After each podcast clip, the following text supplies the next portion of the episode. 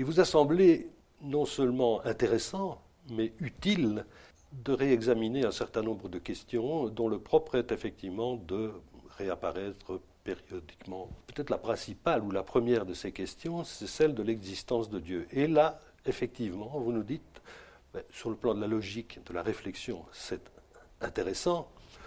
Ça peut peut-être euh, concerner davantage, euh, je dirais, une frange intellectuelle euh, qu'un plus large public, dirais-je.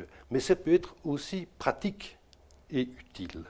Alors j'aimerais que vous nous expliquiez en, quoi, au fond, discuter de l'existence de Dieu aujourd'hui peut rencontrer ces deux objectifs.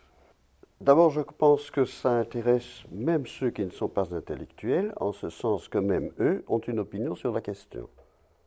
La plupart croient avoir réglé la question, ils vivent comme s'il était entendu que, que Dieu il y a, ou comme il était bien clair, comme s'il était bien clair que, qu'il n'y a pas de Dieu, que c'est une, une illusion d'y croire. Et ça, il semble que ça leur paraisse réglé une fois pour toutes. Le problème, c'est que il y a des gens très intelligents et de bonne foi dans les deux camps, si je puis dire. Oui, c'est ça. Donc il y a pas la même foi, mais on peut avoir la même bonne foi. Donc il y a une question. On ne peut pas dire que, que c'est hors de question que la question est résolue. La question est résolue pour certains, mais puisqu'elle ne l'est pas pour d'autres, qui les valent bien intellectuellement, et sans doute moralement, a priori, c'est une erreur de croire qu'elle est résolue une fois pour toutes. Le résultat est qu'on n'en parle plus tout en ayant une idée bien arrêtée, souvent, sur la question. Et cette coexistence d'idées euh, opposées euh, paraît pacifique, sauf qu'à certains moments, elle, elle cesse de l'être. Et le fait que la question n'est pas discutée la rend dangereuse à ces moments-là. Ces moments-là, ça peut être euh, ces moments-ci. Euh, notamment, notamment. Mais j'en ai connu quelques autres mm. dans mon existence. Il y a eu des, guerres scolaires, toutes sortes d'épisodes de ce genre. Et périodiquement, l'absence de d'aptitude à discuter de ce problème euh, se fait sentir assez cruellement. Et je pense qu'il serait préférable, plutôt que d'éviter le sujet euh, en estimant que la question est résolue, qu'il vaut mieux ne pas parler de ça parce que ça peut gêner quelqu'un, euh, il serait préférable que tous, ou le plus grand nombre possible, soient disposés à en parler calmement avec des gens qui ne pensent pas comme eux. Donc, apprendre que même sur ce sujet, euh, jugé fondamental par beaucoup, euh, quelqu'un peut penser autrement que vous sans être euh, nécessairement contre vous et sans être méprisable ou, ou négligeable. Admettre que celui qui vous contredit peut être de bonne foi. Ce qui est difficile, ça demande un exercice. Cela débouche sur ce que j'appelle l'aspect pratique de la question. L'aspect théorique, lui, peut être discuté euh, à, divers niveaux de... Vous en choisissez quelques-uns. Hein. Vous parlez de la causalité, de la question du bien et du mal. Euh, euh, il y en a une sur laquelle j'aimerais qu'on revienne, d'ailleurs, qui est de, quoi parle-t-on quand on parle de Dieu euh, Qu'est-ce qu'on désigne par là hein, Parce que Oui, ça c'est vraiment la question théorique, ça. La question théorique la plus difficile. La plus difficile, mais Oui, c'est la plus difficile. Oui, peut-être même souvent évitée parce que trop difficile. Oui, dans les questions théoriques, dans les aspects théoriques aussi, il en est un auquel je fais à peine une petite allusion, en parlant de jeu, euh, c'est-à-dire que ceux qui croient en Dieu présument souvent que Dieu euh, veut le bien. Or, on pourrait imaginer, et je crois que ça s'est vu dans certaines religions, de croire en un Dieu qui n'est que redoutable, qui n'est pas adorable, aimant, mais, qu'il faut respecter parce que euh, il ne faut pas l'avoir pour ennemi, et que l'on s'occupe à apaiser. Je pense que dans beaucoup de religions, et même peut-être déjà dans la, religion juive, moins dans la chrétienne, quoique, ça peut se trouver. On pourrait imaginer un Dieu qui jouerait un jeu cruel parce qu'il nous crée euh, et il nous, il nous donne des règles sanctionnées gravement, mais en même temps, il nous fait tel que nous ayons des tentations que nous n'avons pas inventées, qui sont en nous, de ne pas respecter les règles. On a déjà vu les hommes jouer à des jeux cruels et faire, des courses de, taureaux, euh, créer des luttes pour voir on pourrait imaginer un Dieu qui ferait ça. Je ne dis pas un instant que je crois à ça, mais puisqu'on a tout imaginé, euh, il ne faut pas oublier qu'on pourrait aussi imaginer ça. Mais ça, ça fait partie des questions théoriques. Oui, mais je vous arrête quand même un instant là-dessus, si vous voulez bien, parce que euh, c'est quand même une façon de présenter les choses de ce Dieu euh, qui sanctionne, mhm. au fond. C'est une une explication au fond de la souffrance. Oui, oui. Euh, hein, euh, oui. ça rend compte de la euh, souffrance. enfin, de, la, de certaines souffrances humaines. C'est une explication de, de, de, la souffrance humaine en disant, mais après tout, c'est l'expiation des, des, fautes. Oui. Mais vous relevez tout de suite qu'il y a quand même de la souffrance sans faute. Hein. Ben, en tout cas, il y a des, des enfants en, en, très bas âge qui souffrent irrémédiablement et qui n'ont encore rien fait et, puis tous les animaux souffrent dans la nature. Tous les animaux dans la nature finissent par mourir euh, de faim ou dévorés par d'autres. Il n'y a pas, pas beaucoup d'euthanasie dans la nature. Mm. Et toutes ces souffrances, quel est leur sens À quoi riment-elles? Donc lier toute souffrance à une faute me paraît euh, un peu court. Mm-hmm. Oui, donc. Euh, Mais on peut me contester. je doute de cela, simplement. Voilà, mais revenons à ce Dieu euh, qui pourrait être bienveillant plutôt que cruel. Oui, oui, oui, oui, bien sûr. Alors je crois que l'aspect pratique, c'est au fond euh, ce que je, formule une première fois en empruntant à Renan, disant que euh, le doute est un hommage que l'on rend à la vérité. C'est-à-dire que le doute formulé devant vous peut vous apparaître comme un peu agressif, euh, indélicat, irrévérencieux, n'exprimez pas vos doutes devant un croyant, mais on peut douter dans une intention non négative, agressive, mais par souci de vérité, puisque euh, le souci de vérité implique le besoin de vérifier. Et qu'est-ce que c'est que vérifier? C'est faire comme si on doutait. Quel argument aurais-je pour croire ça, pour convaincre de telle chose quelqu'un qui en doute Donc on est obligé de vivre le doute, ne fût-ce que par méthode, un instant. Donc douter, peut se faire dans une intention non pas de contester à tout prix, mais par curiosité, par, par désir de savoir. Et ça, c'est une idée peu répandue. Celui qui met en doute vos opinions est souvent perçu comme agressif, et il l'est d'ailleurs effectivement parfois. Mais il peut très bien le faire parce que il veut vérifier ça peut être positif. Je crois que si cette attitude peut être perçue comme positive, ça peut faciliter la coexistence humaine. Mais est-ce que vous vous rendez compte qu'en en, disant ça, vous proposez, euh, je dirais presque un changement de paradigme par rapport à cette question, parce qu'après tout, euh, le cours de l'histoire, euh, si nous en tenons à nos sociétés, au monde judéo-chrétien, au fond, nous sommes partis d'une situation où l'existence de Dieu ne faisait pas de doute. Non, ne pouvait pas, enfin, ne pouvait pas, faisait effectivement, à mon avis, mais ne pouvait pas faire de doute. Mmh. Euh, et vous changez, donc, euh, non pas euh, en affirmant que Dieu n'existait pas, ce qui Non, non, là, non, hein, non, non. Mais justement, vous êtes, je dirais, au point euh, d'intersection de ces deux affirmations, Mhm. euh, avec le point d'interrogation qui est le point, le point fondamental. Mais ça change quand même déjà considérablement Oui, la seulement face des le choses. changement a, a au fond déjà un peu eu lieu lorsque on a cessé de réprimer pénalement la mise en doute.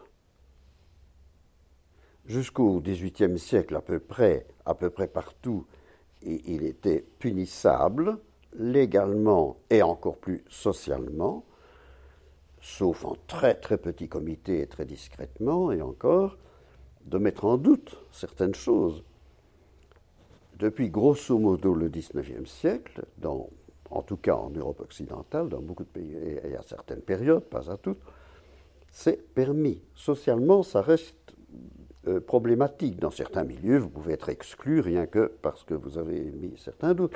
Mais il y a d'autres milieux, vous pouvez vous adapter. Donc il y a une sorte de, liberté de fait assez grande. Donc, euh, Le sens de l'histoire est celui-là, euh, si on peut s'exprimer comme ça. oui. Hein, C'est-à-dire qu'effectivement, une ouverture euh, vers la Oui. libre discussion d'un Oui. certain nombre Maintenant, de... au sens de l'histoire, moi je ne crois pas du tout qu'on qu'il y ait que l'histoire est un but euh, et, dans ce sens-là, dans cette acception-là, un sens. Euh, Jusqu'ici, il y a eu une évolution et locale, parce que dans de nombreuses régions oui, du certes. monde, il, il est toujours très mauvais d'émettre des doutes. Certes. Et ça pourrait recommencer ici. euh, et d'ailleurs, il y a eu des crises euh, au milieu du XXe siècle où euh, dire publiquement que l'on doutait non pas tellement de Dieu, mais de la supériorité de, de votre patrie, parce que le nationalisme a pris la place des religions à certains égards. Et ce que je dis du doute est aussi valable pour les nationalismes et patriotismes que pour les croyances en Dieu. Oui, mais on rejoint peut-être un- un- une deuxième partie. hein, Il y a quatre Mhm. parties à votre euh, livre. Oui, oui. On rejoint aussi peut-être une deuxième Bon, ce partie. sont quatre essais tout à fait différents. Tout à fait différents, Oui, mais oui, qui oui. se rejoignent tout de même, parce Ah, que j'emprunterai à la deuxième partie, par exemple, ce que vous dites de la certitude, Oui, oui, qui est un confort psychologique C'est ça, Euh, bien sûr. Qu'on peut tout à fait adapter euh, à cette première partie. hein, je veux dire Je crois la- que le mal est d'avoir besoin de la certitude. C'est-à-dire que là, être certain, c'est- tout de même réconfortant. Parfois, ça dépend de quelle certitude il s'agit. Il y a des certitudes euh, tragiques. Mais euh, parfois, la certitude rassure. Euh, Et tant mieux quand on, a, quand on peut accéder à une certitude rassurante. C'est un bienfait qui ne se refuse pas.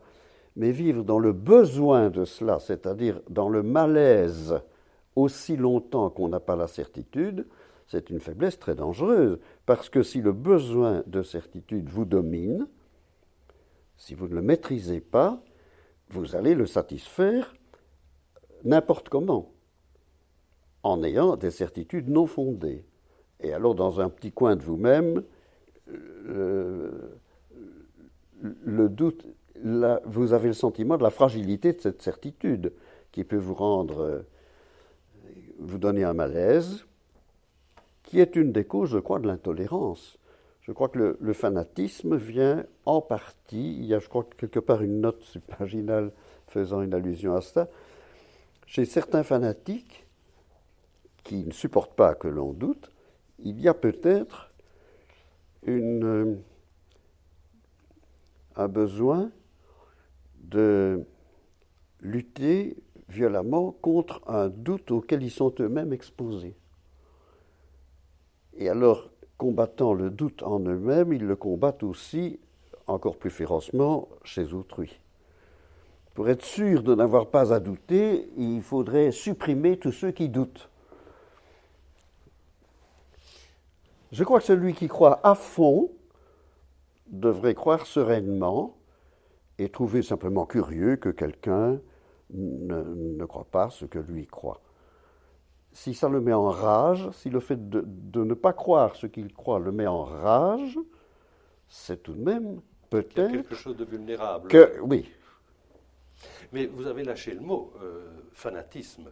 Oui. Dans les aspects pratiques de cette réflexion sur l'existence de Dieu, vous voyez dans la réunion ou la confrontation sans affrontement euh, de gens qui ont la foi, de gens qui ne l'ont pas, mais qui partagent la même bonne foi, cette Mhm. fois-ci, le moyen, si je puis m'exprimer ainsi, de faire sortir les fanatiques du bois. Oui, c'est ça. Oui, c'est très utile. Il oui. faut nouer le dia- continuer le dialogue entre ces deux Oui, franges de sûrement. bonne foi, oui. et ça permet effectivement d'isoler cette fois-ci. Alors, aspect pratique, euh, Et alors, sortant du bois, le fanatisme montre son, sa démesure et sa violence. aux, aux croyants, ou, enfin, aux convaincus, croyants ou incroyants, paisibles. Et c'est important parce que les fanatiques, qui sont probablement une minorité, euh, se protègent. Ce sont des autoritaires. Euh, donc ils sont en, danger. Mais ils se protègent en essayant d'utiliser, d'instrumentaliser euh, les croyants en leur faisant croire que ceux qui doutent s'attaquent aux croyants, même aux croyants paisibles. Et alors les croyants paisibles, euh, tout en n'étant pas eux-mêmes fanatiques, euh, ne, ne prennent pas les, les- les distances qu'ils devraient prendre envers les fanatiques, se laissent un peu euh, utiliser par eux. Ça peut man- manipuler. euh, C'est ça, c'est- c'est souvent une manipulation. le fanatisme a une tendance à se victimiser, en quelque sorte. Ah oui, et, et- et à se C'est ce n'est victimiser, pas le moindre des paradoxes. hein. oui, et, à faire croire aux croyants paisibles qu'ils sont aussi victimes, que c'est le même combat. Mhm. Et ça, c'est extrêmement dangereux. Et on voit ça tous les jours. Mais que faire alors euh, Une fois qu'on a Ah, Il y a beaucoup de choses à faire. isoler, oui, une fois qu'on est parvenu à isoler, je dirais, ce, ce- ce fanatisme euh, autoritaire et brutal, euh, qu'en faire Oui, mais déjà l'isoler. Mhm. euh, ce que je propose n'est pas, n'est pas le remède à tout, bien entendu, mais euh, c'est, c'est une des mesures à prendre. Euh, il y a aussi des mesures policières, toutes sortes de, de mesures à prendre, mais euh, sur le plan des mentalités, je crois qu'il y a quelque chose à faire aussi. Et c'est pourquoi je romps une lance assez volontiers, pas depuis longtemps, j'ai trouvé cette idée-là assez récemment, euh, contre l'emploi, qui est tout à fait dans les mœurs maintenant, du mot radicalisme et radicalisation. Je comprends que c'est dans une très bonne intention qu'on a fait ça, mais je crois que c'est un peu maladroit. Parce que aujourd'hui, dans les médias, on entend parler de- du radicalisme comme, comme du mal. Être radical, c'est mal. Mais moi, j'ai connu des tas de gens qui étaient très radicaux et euh, qui étaient tout à fait fréquentables. Il y a même des partis qui se sont dit radicaux. hein. Oui, mais ce n'étaient pas les plus radicaux Non, en certes, général. mais- Sauf dans un certain domaine, oui, euh, particulier. Mais je veux dire, j'ai- connu des marxistes euh, radicaux, j'ai connu euh, des nationalistes. En Belgique, euh, on n'en connaît pas tant, mais des, nationalistes radicaux, etc., dont je ne partage pas les opinions, mais qui, étaient, qui supportaient que je ne partage pas leurs opinions et qui étaient tout à fait fréquentables. Où va-t-on si on punit le radicalisme? C'est vraiment punir le contenu des opinions. Alors il ne reste plus rien de la liberté d'expression. Je comprends qu'on dise que la liberté d'expression a des limites, mais ici ce n'est pas une limite, c'est la, la disparition de la liberté d'expression. Si je dis vous pouvez croire tout ce que vous voulez, mais pas radicalement, autrement dit pas à fond, Qu'est-ce que c'est croire alors? bah Oui, et, où est la limite? Et qui dira où est la limite? On, ne s'est pas rendu compte qu'en donnant un peu à la légère le nom de radicaux aux fanatiques, on mettait en danger euh, la liberté d'expression en totalité. Oui, vous allez loin hein, dans cette. Oui, alors on va me répondre, mais non, mais on sait bien ce qu'on veut dire, on parle des fanatiques dans des radicaux dans telle religion. Oui, mais alors ça revient à discriminer. Euh, les autres religions ont connu aussi des fanatismes. et, et, même les plus paisibles d'entre elles à en juger par ce qui se passe ici, ne sont pas aussi éloignés du fanatisme partout dans le monde. Alors, je pense que c'est une imprudence. On va me dire, mais vous jouez sur les mots, qu'est-ce que ça peut faire? On comprend bien que ça revient au même fanatisme, radicalisme. À quoi je réponds, si ça revient au même, pourquoi ne pas adopter ma terminologie, puisque pour moi ça ne revient pas au même. Si pour vous ça revient au même, euh, quelle objection voyez-vous au mot fanatisme? Supposons que nous puissions ressusciter un instant un des terroristes euh, qui ont euh, défrayé l'actualité ces dernières années, et que nous lui disions vous, étiez quand même bien radical. Mais il, sera, il y verra un compliment. Mais si vous lui dites, euh, vous, vous, étiez un fanatique, je ne sais pas s'il sera désespéré, mais il n'y verra pas un compliment. Il y sentira quelque chose d'un peu péjoratif. Ça veut dire qu'il est irrationnel et autoritaire. Donc ce que je l'ennemi, à mon avis, ce n'est pas telle ou telle croyance, fut-elle euh, ridiculement excessive, ce n'est pas telle ou telle erreur, l'ennemi, c'est l'autoritarisme de celui qui a une croyance déterminée. C'est de croire qu'il peut imposer sa conviction à autrui. Et ça commence avec sa famille. Je ne parle pas des enfants, mais il vient un âge mhm. euh, à déterminer. Je, n'ai pas réfléchi à, la question de savoir quel est exactement l'âge euh, où est la, limite. Euh, mais à partir d'un certain âge, même vos enfants ont une liberté d'expression, même et d'opinion, même par rapport à vous. Si vous ne l'admettez pas, alors vous êtes autoritaire, et je pense que c'est, c'est cela qu'il faut combattre, et pas un contenu de croyance. Or, on a de plus en plus tendance à présumer que celui qui croit telle ou telle chose est très probablement autoritaire et fanatique, c'est peut-être vrai d'ailleurs parfois, de certaines croyances qui sont un peu plus propres que d'autres à y conduire, peut-être, mais euh, c'est très dangereux de dire cela. Parce que où est la limite? Vous en arrivez tout de même à proposer une sorte de test de fanatisme hein, mhm. hein, pour identifier le, fanatique. Vous, vous énoncez à la fin de, ah oui, oui, votre article trois, thèses. Trois thèses euh, qui, euh, si elles sont réfutées, euh, ou seulement l'une d'entre elles, enfin, vous met dans le camp du, fanatique. Enfin, trois thèses que les croyants ou, les athées paisibles peuvent entendre, je ne dis pas en étant d'accord, non, non. mais en gardant leur calme, mhm. veulent bien, sur, sur lesquels ils veulent bien discuter, et qui, au contraire, mettent euh, en colère celui que sortir du bois, le fanatique. Que j'appelle le, fanatique, certainement. D'abord, euh, euh, la thèse de la relative à la charge de la preuve. L'inexistence de Dieu. Hein. C'est ça.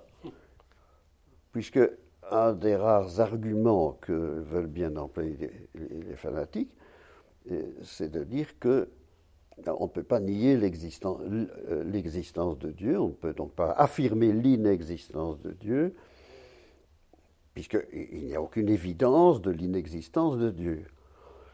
Euh, à quoi l'on peut répondre, oui, mais c'est puisqu'il n'y a pas d'apparence indiscutable de l'existence de Dieu, celui qui affirme cette existence alors qu'il n'y a pas d'apparence indiscutable a la charge de la preuve.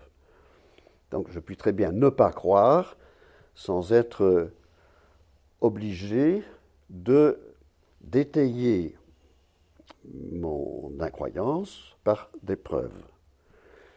C'est au nom du doute que je ne crois pas. Ce n'est pas au nom d'une affirmation mmh. catégorique de l'inexistence. C'est fondamental hein, dans, votre oui, réflexion. et c'est une distinction qu'on ne fait pas assez. Mmh. Ah, vous ne croyez pas, donc, donc, donc, vous êtes athée. Mais non, ça dépend. Si vous entendez par athée le fait d'affirmer l'inexistence, d'affirmer il n'y a pas de Dieu, euh, non, je puis très bien ne pas être athée, je puis très bien euh, mettre en doute l'existence de Dieu.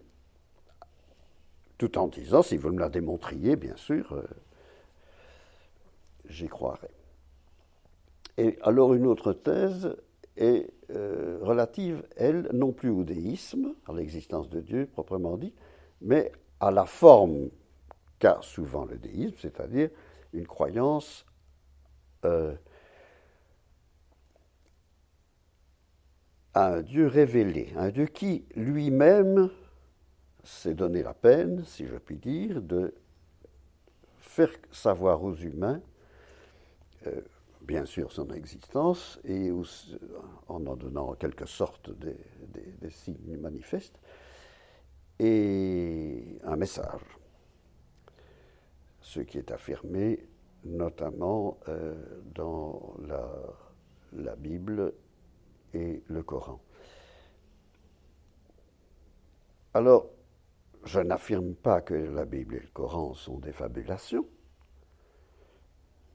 mais de tout document existant, euh, on peut se, demander euh, si ce ne sont pas des fabulations. Tout document peut avoir été fabriqué, même de bonne foi d'ailleurs, par ses auteurs. Donc ce n'est que possible, c'est logiquement possible.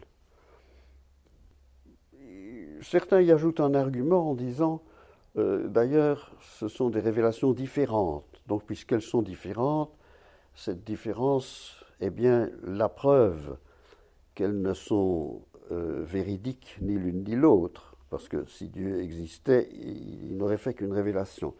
Mais à ça, c'est un argument qui me paraît un peu spécieux parce que euh, le Coran euh, reconnaît que Dieu s'était déjà manifesté aux Juifs avant de se manifester à Mahomet.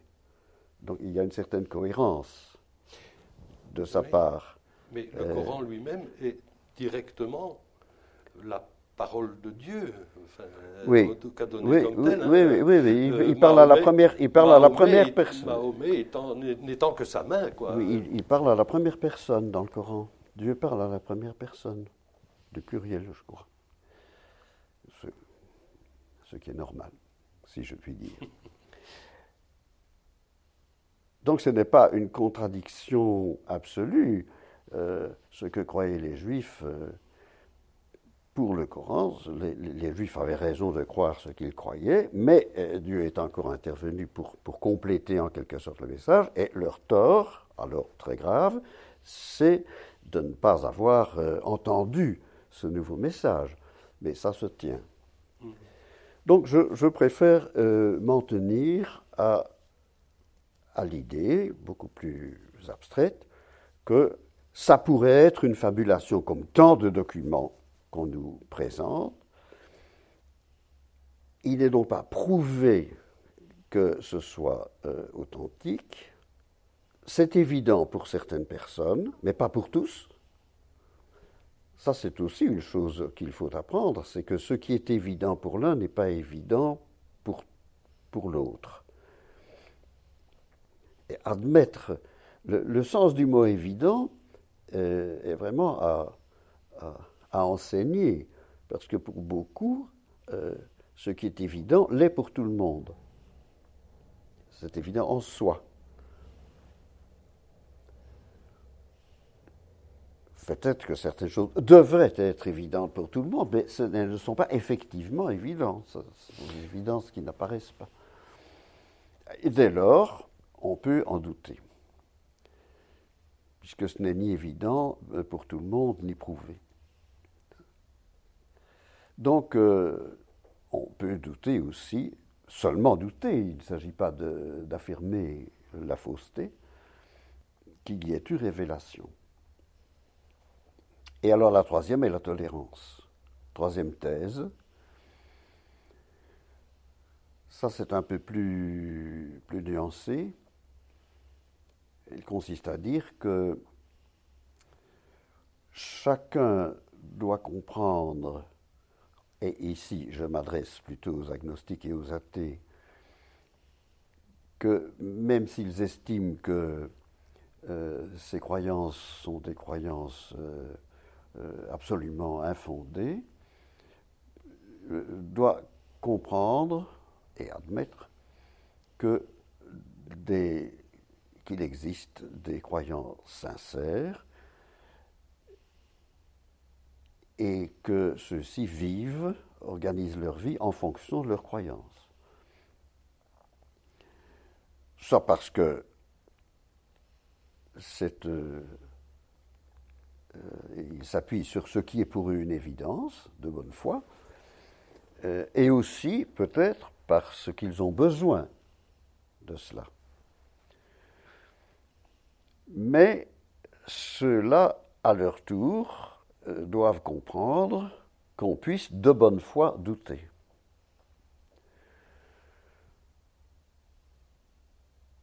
Et alors j'ajoute que s'ils ne veulent pas le comprendre,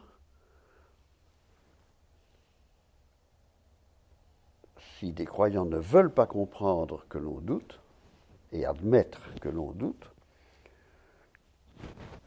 admettre de coexister paisiblement avec ceux qui doutent, c'est ça que je veux dire, pas admettre, euh, pas introduire le doute dans leur esprit, mais accepter de vivre paisiblement avec ceux qui doutent,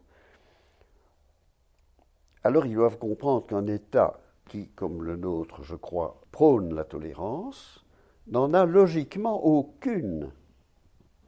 La tolérance n'est pas la permissivité, ça ne consiste pas à tout admettre.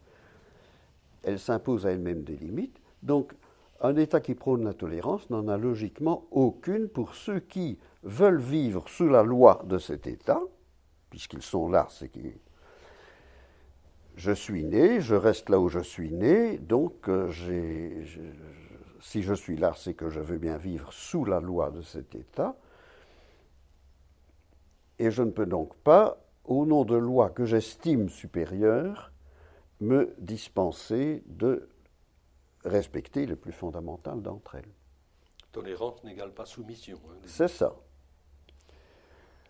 Donc c'est assez modéré. Il me semble que beaucoup de gens pourraient être d'accord avec ça.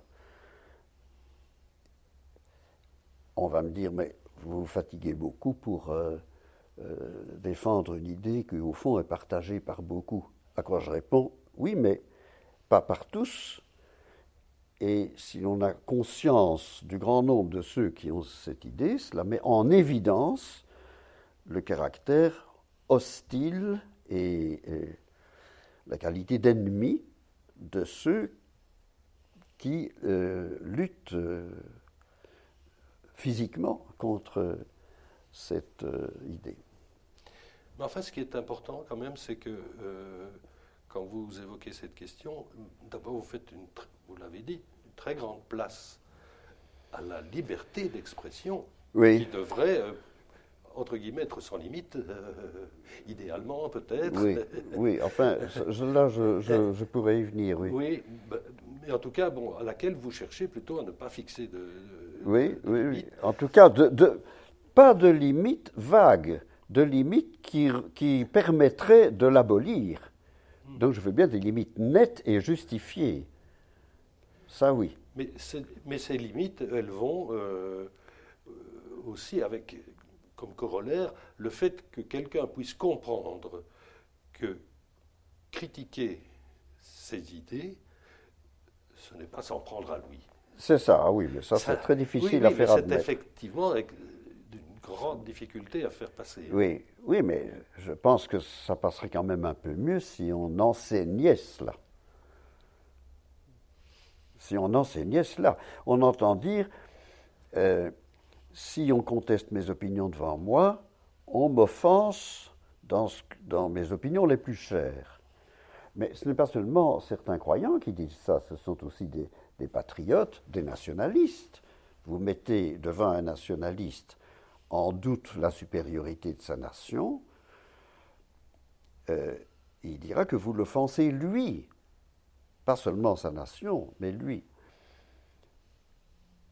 Donc, mon idée devient une partie de moi-même dans leur discours, et on m'attaque, on me blesse si on entreprend de réfuter mes idées. Ça, c'est extrêmement dangereux.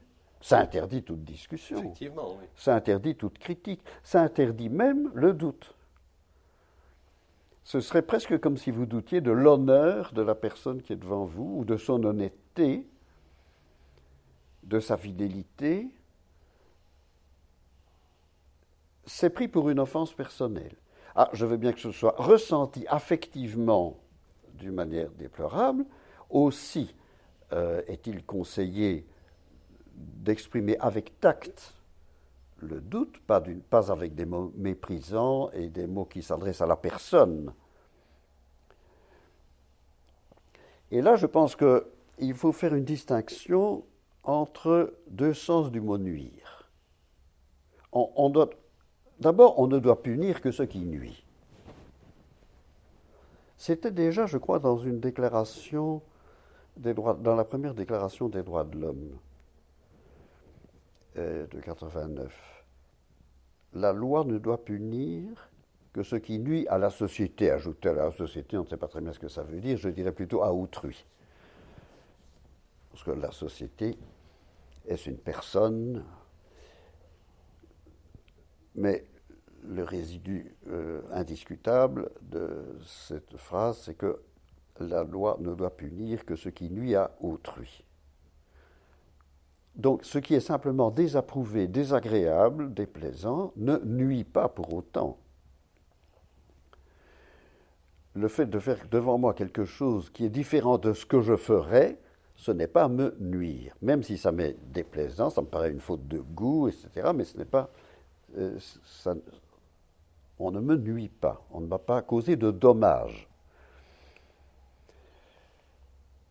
Alors, euh, certains répondent à ça, oui, mais vous causez un dommage si vous euh, vous attaquez à une idée qui m'est chère. À quoi je réponds Il faut distinguer nuire aux personnes et nuire aux idées. Depuis toujours, la liberté d'expression, même là où elle est proclamée, a une limite, c'est qu'elle ne peut pas être instrumentalisée pour nuire aux personnes. Exemple, la calomnie. Depuis toujours, on ne peut pas calomnier quelqu'un publiquement, ni même euh, diffamer ou insulter. Mais là, vous vous servez de l'expression, qui est en principe libre, et vous, euh, vous abusez de la liberté d'expression pour nuire à une personne. Vous causez un dommage à quelqu'un même en l'insultant publiquement en tout cas, vous, faites tort sa réputation, donc vous nuisez à sa personne. Mais attaquer une idée indépendamment de la personne qui se trouve être en train d'adhérer à cette idée, c'est différent. Donc si je crois quelque chose et qu'on ridiculise cette croyance plutôt qu'on la réfute, et, je peux dire que si on la réfute, on la ridiculise, euh, devant moi, ça peut m'être désagréable, mais on ne me nuit pas à moi. Qu'est-ce qui me permet de dire ça? C'est que je peux très bien d'abord refuser d'admettre la critique et dire je refuse cette critique. Cette critique n'est pas fondée. La liberté d'expression de celui qui émet une critique est égale à ma liberté d'expression de critiquer la critique et de, de refuser d'y adhérer. Je ne me laisse pas convaincre. Je peux même le critiquer à mon tour. On renvoie le ridicule en quelque Ben sorte. oui, donc je peux me défendre, je peux me soustraire, je peux ne pas écouter. Par conséquent, euh, je pense que pour euh, maintenir et protéger la liberté d'expression, il faut distinguer les domaines où, il peut être question de nuire. Il faut bien distinguer nuire aux personnes et nuire aux idées. Et nuire à une idée, ce n'est pas nuire aux personnes qui ont ces idées, puisqu'elles conservent leur liberté de ne pas partager et donc de ne pas ressentir cette euh, nocivité. Ou bien j'oubliais, il y a aussi des cas où la personne dont je conteste l'opinion par une démonstration, par une réfutation, euh, est ébranlée dans son opinion. Et alors, est-ce qu'elle ne peut pas dire qu'elle a un dommage, puisqu'elle perd son opinion, et elle est convaincue par moi, ou elle se met à douter. Et donc, elle perd les certitudes peut-être confortables et rassurantes qu'elle avait. À quoi je réponds, oui, mais vous n'étiez pas obligé de vous laisser convaincre par moi. Vous pouviez résister à ma critique. Maintenant, si vous y adhérez, ce n'est plus moi qui vous fais du tort, c'est vous. À supposer que tort il y ait. Ce n'est plus moi seul qui nuit. Vous, vous collaborez avec moi. Donc je crois vraiment qu'on peut faire une distinction tranchée entre nuire aux idées et nuire aux personnes. Et, Et que c'est important. et qu'on a raison de, de punir pénalement ceux qui se servent de l'expression pour nuire aux personnes. Par exemple, les délits d'incitation à la haine. Mais ça, c'est contre les personnes.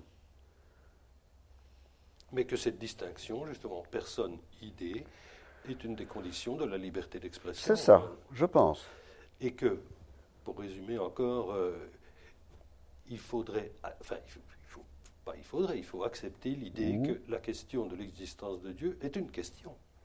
Euh, Oui, et, et là, là, c'est assez simple à, à démontrer, c'est puisque il est indéniable qu'il y a des gens intelligents et de bonne foi dans les deux camps. Dans les deux camps. Maintenant, euh, c'est important que nous disions cela entre nous, mais il serait surtout important que cela soit dit à la jeunesse par l'éducation, d'où l'importance d'un enseignement qui comporterait euh, une formation euh, à la discussion euh, et qui serait une introduction à la philosophie morale. Hmm. Et sur ce plan-là aussi, j'estime que on est en train de, de faire des choses assez confuses. Et ça, c'est la troisième partie Oui. de votre livre, euh, de, C'est le, dire- troisième essai Eh oui, d'un oui, livre on- qui en contient quatre qui sont tout à fait indépendants. Oui, hein. mais qu'on qu'on- Ils ont un trait peut commun, résumer euh, cette troisième partie en disant que vous êtes davantage pour euh, une- un enseignement laïque de la morale plutôt qu'un enseignement de la morale laïque. voilà. Et je veux même bien dire, euh, supprimer le mot laïque, Oui, oui, un enseignement, disons, non confessionnel, de la morale. de la morale. Euh, euh, quand je critique l'e- l'expression la morale non confessionnelle, ce n'est pas à cause du mot non confessionnel que j'approuve, je crois que le législateur a bien fait d'innover, là, mais c'est le là, c'est le singulier, comme s'il n'y avait, dès lors qu'on ne se réfère pas à une confession, une seule morale. Je pense qu'on peut euh, discuter du fondement de la morale et avoir, y- concevoir plusieurs morales. y compris confessionnel, hein, bien entendu. Bien entendu, oui. Ce, ce n'est pas parce qu'on est laïque ou non confessionnel qu'on doit se désintéresser du discours moral des religieux, qui est extrêmement intéressant et, et riche. Et, euh, et c'est- c'est c'est vraiment, comme disait, euh, comme écrivait un jour M. Asquin, euh, fabriquer des analphabètes culturels que d'imaginer des cours de morale où on ne parle même pas euh, des morales religieuses. On peut en parler en prenant une distance, mais en parler, euh, car elles sont certainement intéressantes. Et il faut distinguer là deux aspects, la morale en général et, la morale civique. C'est-à-dire la, seconde étant la morale qui traite d'une partie de notre comportement qui est très importante, c'est notre comportement en tant que citoyen. Et là, je regrette un peu qu'on appelle ça la citoyenneté dans la terminologie officielle actuelle. Parce que la citoyenneté, je crois qu'en néerlandais, c'est Bürgerschap, je crois, euh, en, allemand, c'est un État. Ça ne s'enseigne pas. Vous êtes citoyen, que vous le veuillez ou non. Je ne vois pas ce que ça a à voir avec l'enseignement. Tandis que le civisme est un état d'esprit. Et je ne vois pas pourquoi on n'a pas employé le mot civisme.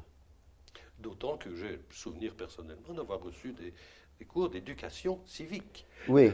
Maintenant, euh, je, suis adversaire de la conception de ce cours qui consiste à décrire les institutions, compliquées de la Belgique parce qu'on n'en sort pas. Ça, c'est plutôt une annexe au cours d'histoire. Oui, mais enfin, je veux dire qu'on n'avait pas oui, peur vous avez du raison. civique. Oui, oui, oui.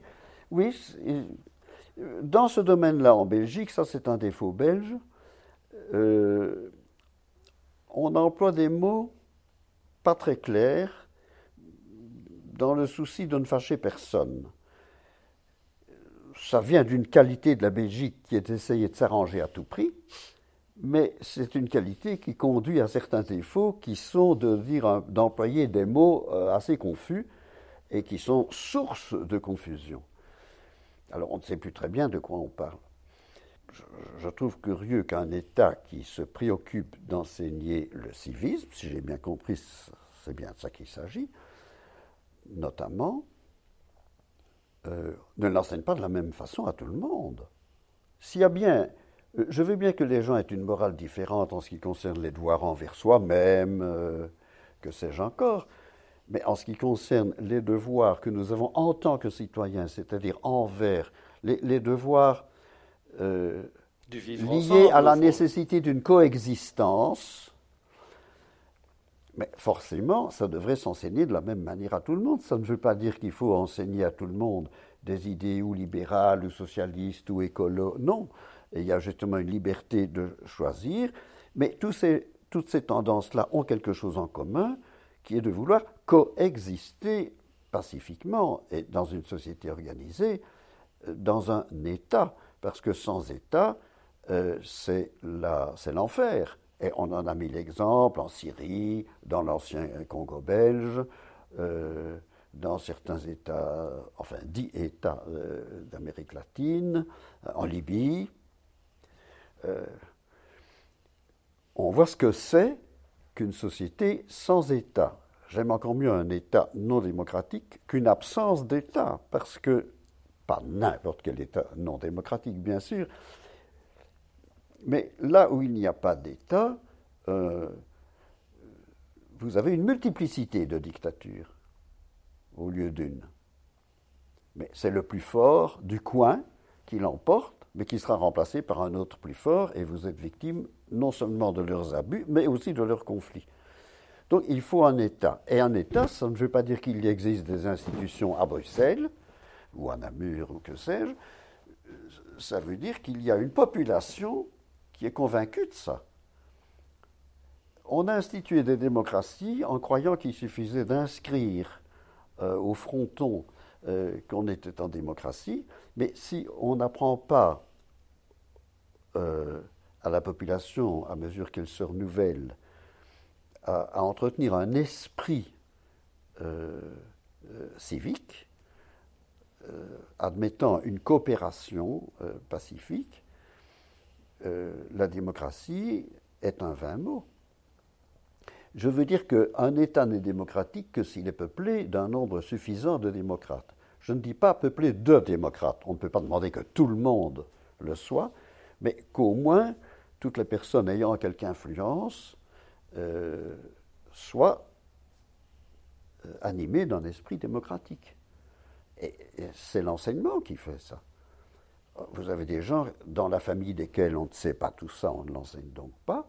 Et si à l'école on ne néglige, ou si on néglige de les contraindre à aller à l'école, ce qui est vrai dans certains quartiers, on ne prend même plus la peine de vérifier s'ils vont à l'école, mais vous avez des gens qui arrivent à 20 ans sans même savoir qu'il est question de cela. Et comment c'est un leurre de croire qu'on peut être en démocratie parce que c'est proclamé officiellement, alors que la population n'a aucune idée de ce que ça veut dire.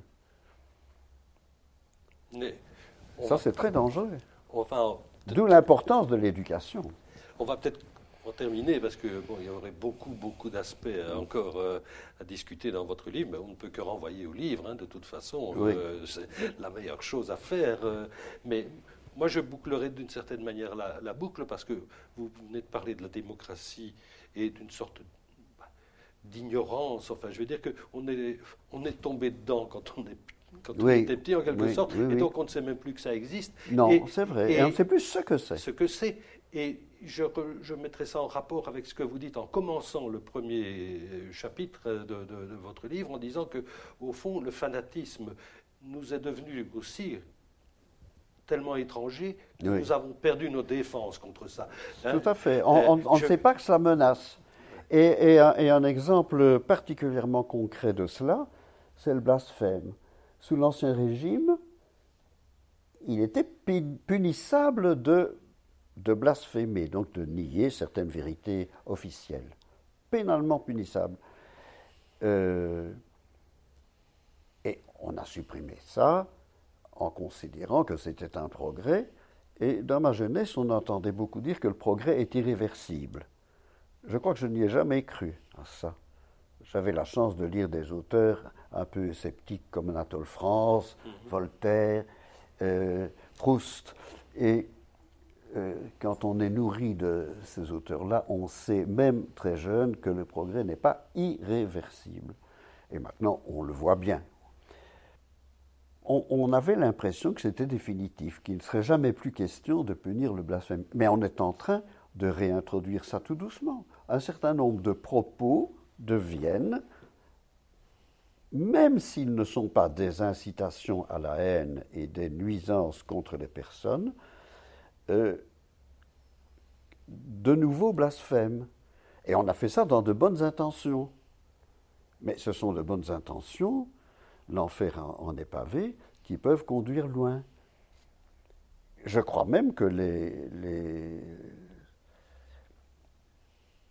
la tendance assez fréquente à, punir le fait d'émettre publiquement certaines opinions ou certaines contestations est dangereuse.